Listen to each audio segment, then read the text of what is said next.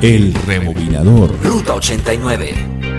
Hoy en el Rebobinador tenemos el top 20 de la emisora radioactiva aquí de Bogotá de julio 23 de 1994. En el número 5 estaba Alex Sintek y la gente normal con la canción El Camino.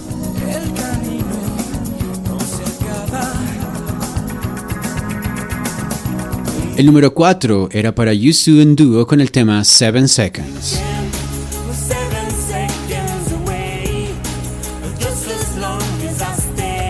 El número 3 era para Soundgarden con Black Hole Sun.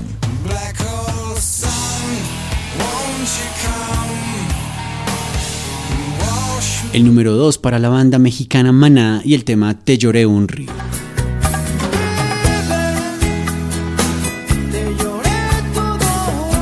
Y el número 1 de este top 20 de Radioactiva de julio 23 de 1994 era para Gustavo Cerati con la canción Te llevo para que me lleves.